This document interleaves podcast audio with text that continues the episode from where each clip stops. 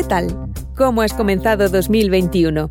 Seguro que estabas esperando, como hasta ahora, la agenda de actividades de Etopía. Puedes consultar las actividades en estoyenetopía.es. Pero desde estos micrófonos hemos pensado en llevarte cada mes un trocito de nuestra labor, para que conozcas mejor, rincón a rincón, todo lo que se mueve por Etopía. Y no solo nos convertimos en formato mensual, crecemos hasta los 20 minutos. Empezamos esta serie en el laboratorio César de Sonido. Vamos para allí.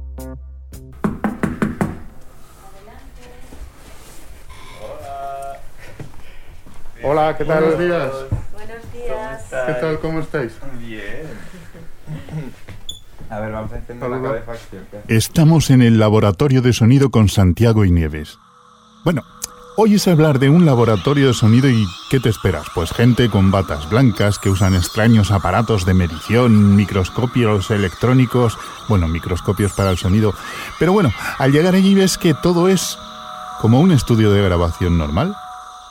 ¿Qué diferencia el laboratorio de un estudio al uso?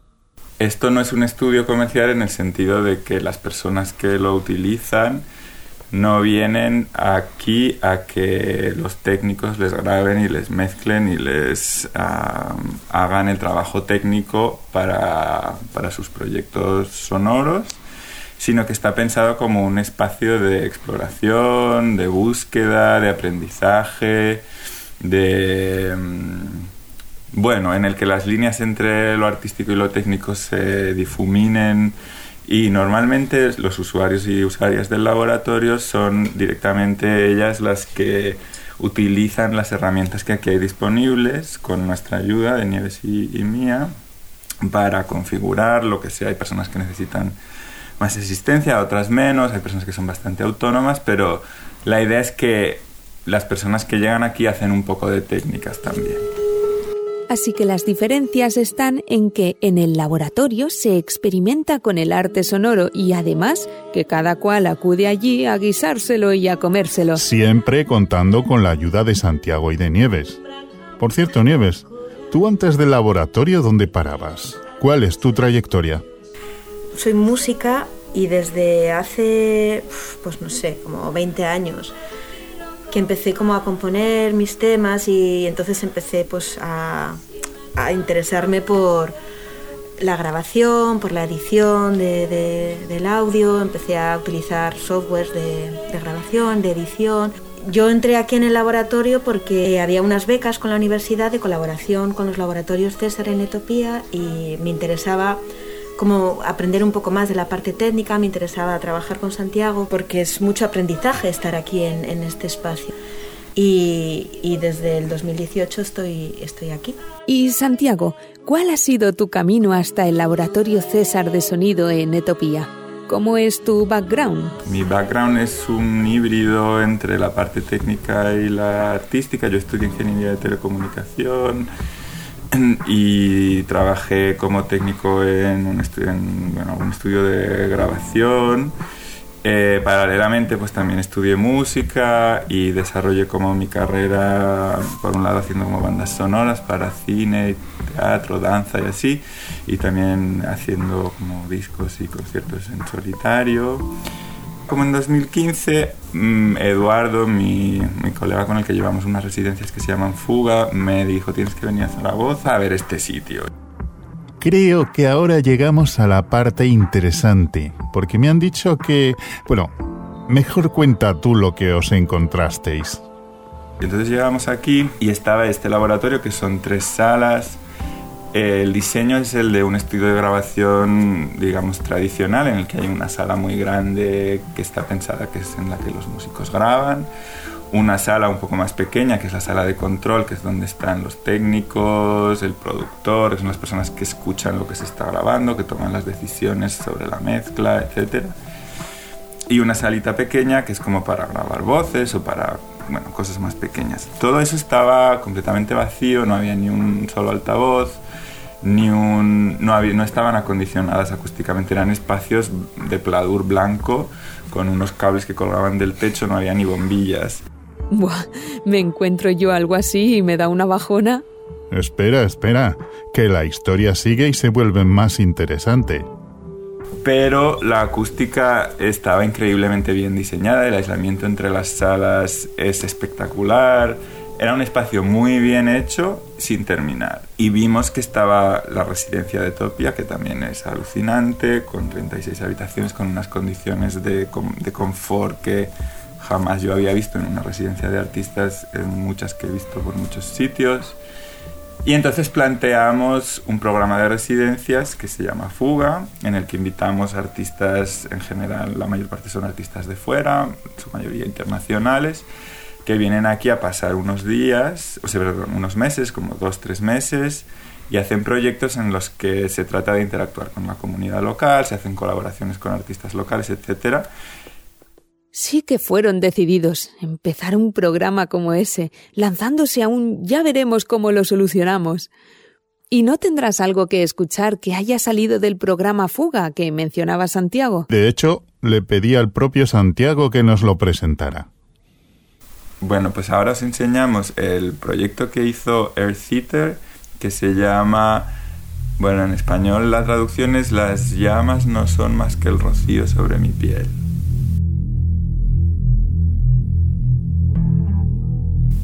Este es un proyecto que hizo durante el otoño del 2019 con varias músicas de estudiantes del Conservatorio Superior de Música de Aragón con las que estuvo grabando eh, arreglos de cuerdas, arpa y flautas para, su, eh, para el disco que se ha editado ahora en el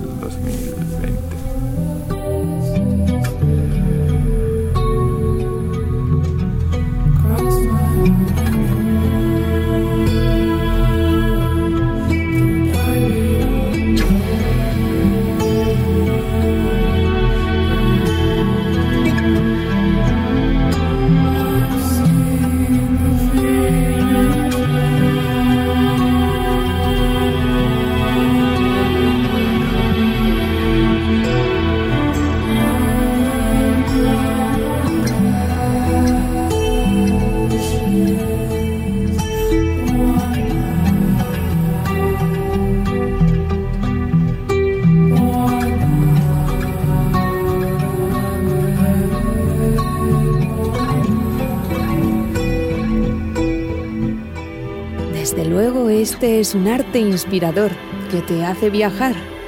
Pero, ¿cómo se apañaron si el estudio estaba vacío para hacer cosas como esta? Pues lo solucionaron. Escucha cómo Santiago nos cuenta cómo la Universidad de Zaragoza se implicó en este proyecto. A raíz de allí, se, justo en el mismo momento, se creó un convenio con la Universidad de Zaragoza para aportar equipo al laboratorio. Y una vez que teníamos actividad y teníamos altavoces y micrófonos, empezamos a conseguir que nos dieran dinero para acondicionar los espacios. Uf, la historia de este laboratorio es fascinante, tanto como las actividades que realizan. Yo de la que más he oído hablar es la de los proyectos César. Santiago, cuéntanos un poco de esto. Los proyectos César es una convocatoria de proyectos que se hace anualmente para artistas aragoneses o residentes en Aragón que durante normalmente son tres meses tienen acceso al laboratorio con nuestro apoyo y, se hay una dotación económica para producción y un poquito para, para ellos como honorarios. Y para quien pudiera estar interesado, ¿cómo funciona esto? Esto sale la convocatoria anualmente, aparece en la web de Topia y sale en las redes mm. sociales y en el boletín de noticias de Topia al que se, puede suscribir la gente para recibir las noticias de todo lo que va saliendo.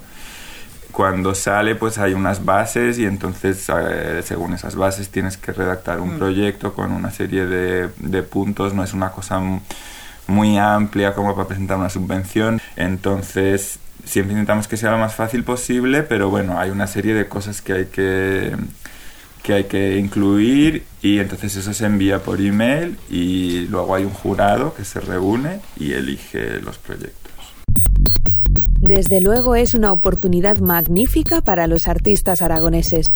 Seguro que también tienes algo para escuchar de lo que se ha producido dentro de los proyectos César. Lo tengo, todo lo tengo, también lo tengo. Pero, de nuevo, será mejor que nos lo vuelva a presentar el propio Santiago. Os enseñamos el proyecto Acordeón Mesotónico de Ander Tellería que hizo como parte de la convocatoria César Sonido de 2019.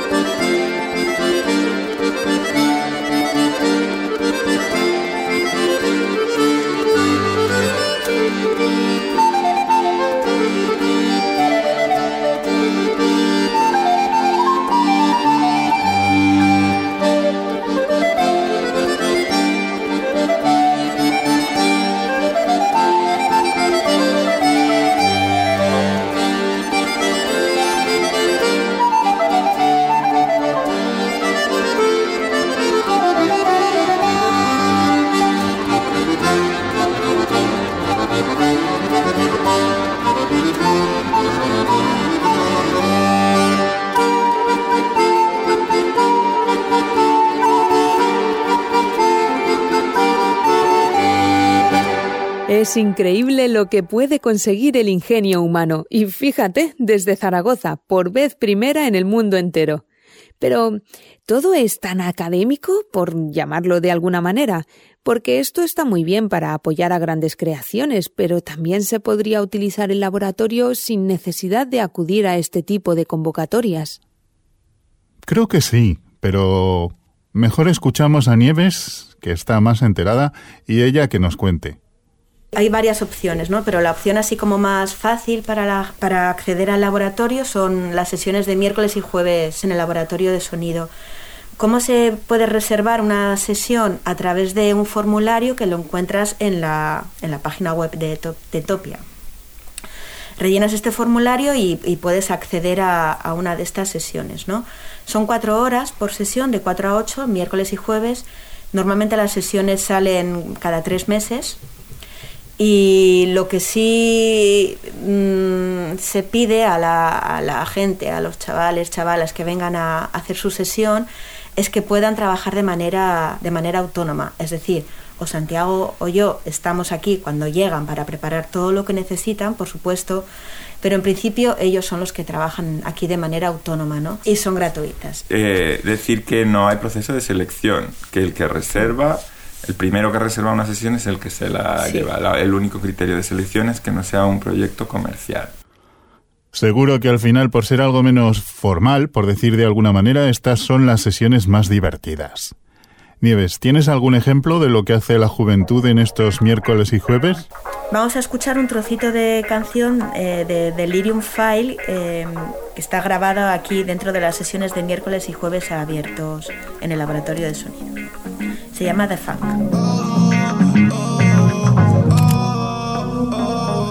You and me are nobody. She look at me, but I'm crying. Ella me quiere a mí, a mí, I'm a. She falls on me at night. You'll never be alone by my side.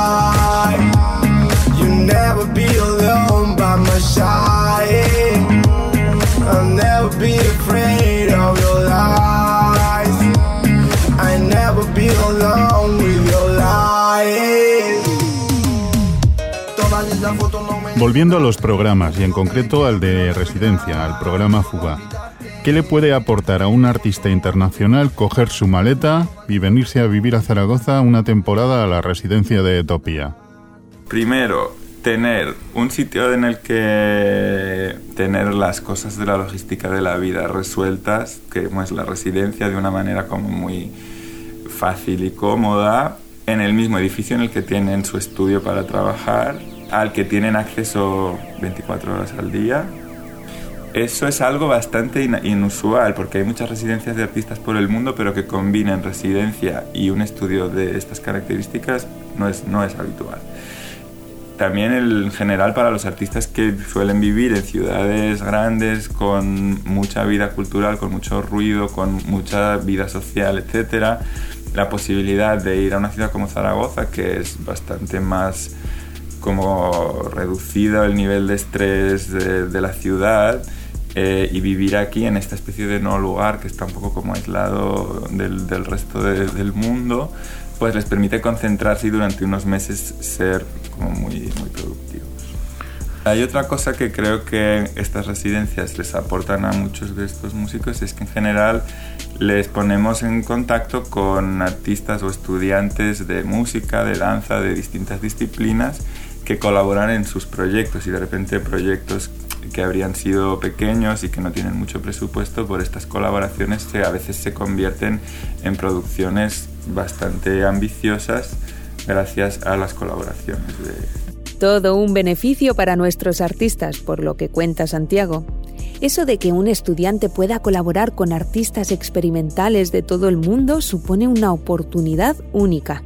Por cierto, siendo una actividad tan extraordinaria, habrá miles y miles de solicitudes. ¿Cómo seleccionáis quién entra y quién no? Yo intento que haya eh, pues diversidad en los artistas, diversidad de procedencia, de género, de orientación sexual, de muchas cosas. Si te descuidas y no piensas, se te llena todo de hombres blancos, cisgénero, heterosexuales, pero en una lejos tienes 100.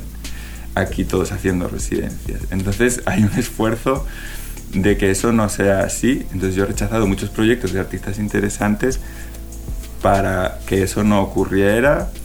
También hay cosas que también pienso en que eso va a dejar en la ciudad, que el proyecto, todos estos son proyectos pagados con dinero local, que va a dejar en la ciudad. Si es un proyecto que creo que, el que no hay público en la ciudad para él o que no voy a encontrar la manera de acercarlo al público de la ciudad, por muy interesante que me parezca, pues tampoco lo cojo. Si creo que no va a generar interacciones con comunidades de aquí, tampoco. Si me parece que es que es una música muy bonita, pero que no hay un nivel de experimentación, ya sea tecnológica o artística, o en el lenguaje, o en que no hay algo innovador, tampoco. Ya has visto que se llevan a cabo múltiples actividades. Santiago, Nieves, si nos hemos dejado de mencionar alguna, es el momento de revisarlas. Empezamos por edad. El primer acceso son las colonias Etopia Kids, que son para niños hasta qué edad? Uy, hasta 12, 12, años. 12 años, que suelen ser durante el verano varias semanas, y hay una de las líneas de esa que son de sonido. Entonces a estos niños pasan aquí pues unos días haciendo, experimentando con el sonido. Después están los D-Walks, que es un grupo de trabajo un poco estable que tenemos los martes por la tarde con adolescentes de 13 a 18 años que pues lo mismo nosotros les guiamos un poco sobre aquí esto lo hace sobre todo Nieves guiar estos proyectos mm. eh, no son un cursillo sino que les ayudamos a desarrollar lo que ellos quieren hacer tenemos la convocatoria abierta permanente que es una cosa mm, como muy flexible en la que no se da financiación a los proyectos pero se permite dar acceso al uso de las instalaciones. Esto es un poco para como cuando alguien que suele venir un miércoles o que lo que quiere hacer no se puede hacer en un solo miércoles y necesita más días, se le da como un acceso especial. Y también las visitas de instituto. Exacto. Que eso es otra cosa que se oferta a institutos y centros sociolaborales aquí en Zaragoza y entonces es una visita que se hace al laboratorio. Por cierto, cuando salíamos de visitar el laboratorio César de Sonido nos encontramos con uno de los artistas del programa César. Vamos a ver qué nos cuenta. Hola a todos, soy Marcos, Marcos Gracia.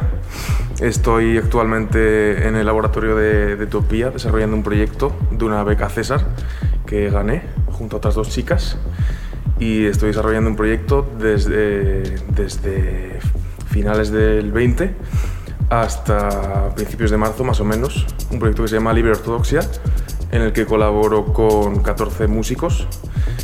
Eh, el proyecto básicamente consiste en, con elementos puramente electrónicos, piezas puramente electrónicas, eh, las he arreglado para formato acústico, para que sean interpretadas por, por, por el ensemble. Y es un poco esa conversación entre los dos mundos, el mundo más digital, ordenador, analógico, con el mundo más académico al que están acostumbrados más los músicos. Y el proyecto básicamente consiste en eso, en unas piezas que he arreglado yo, 40 minutos de música en total, que voy a estar aquí todos los sábados de este mes y algunos del que viene, eh, haciendo sesiones de grabación y eso es todo.